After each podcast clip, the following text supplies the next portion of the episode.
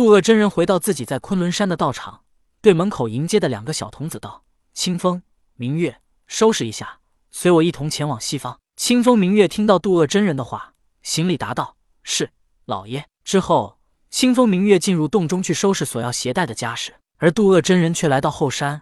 这里是一个小园子，园子里有一些杂草，但是在园子最中央，却是有一株刚刚发芽的小桃树。渡恶真人定睛观看，忽然他疑惑了起来。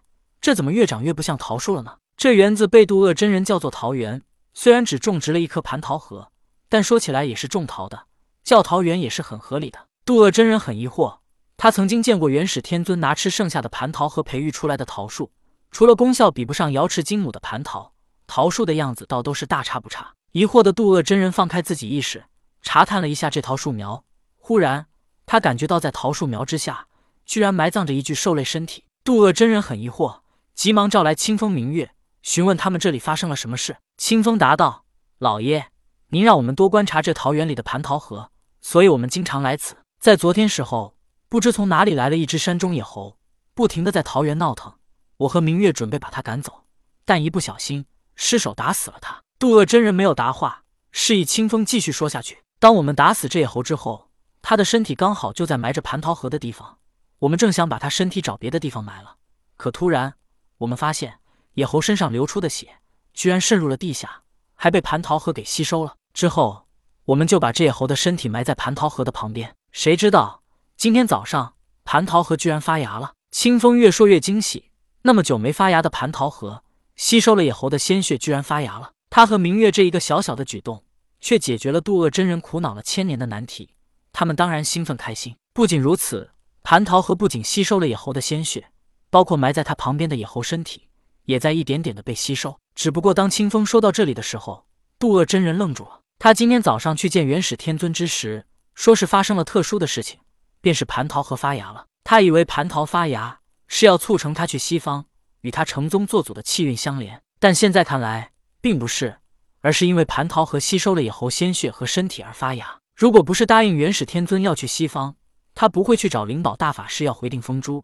也就不会发生与他争斗的事情。原来是我错了。渡恶真人心中很疑惑，他急忙问道：“蟠桃核是因为野猴的鲜血和身体而发芽，你们为什么不早点告诉我？”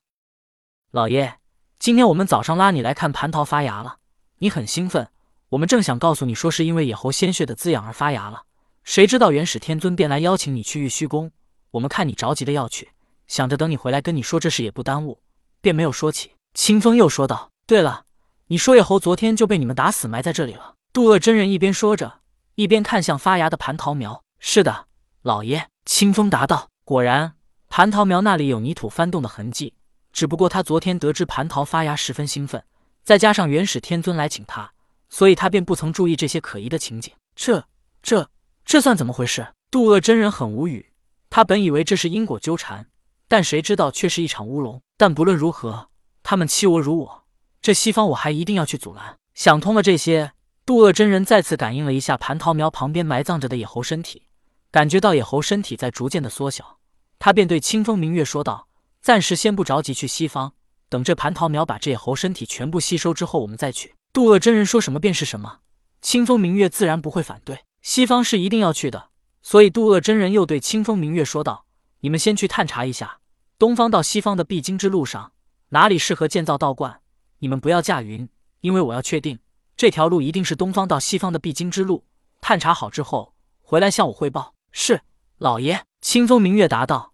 之后，他们便简单收拾了一下，很快便下山了。渡恶真人凝望着眼前弱小但是却翠绿的蟠桃苗，他很疑惑，自言自语道：“我为了培育蟠桃等了这么多年，蟠桃核都没什么反应，但是他却因为一只野猴而发芽，难道注定我与猴子会有一番因果吗？”渡恶真人没在做什么。而是静静凝视蟠桃苗，他感觉到在这蟠桃苗之中，还有一只猴子的灵魂存在。蟠桃核不仅吸收了野猴的鲜血身体，居然连灵魂也一并吸收了。此时，渡恶真人也明白了，为何他的蟠桃核发芽长成的桃树苗会与元始天尊和老子的不同，只因为他这蟠桃核吸收了一只猴子。不过在此时，渡恶真人也能确定了，蟠桃核发芽与他找灵宝大法师索要定风珠这两件事，最终结果融合成了一件事。那便是要促成他去东西方之间阻击西方教。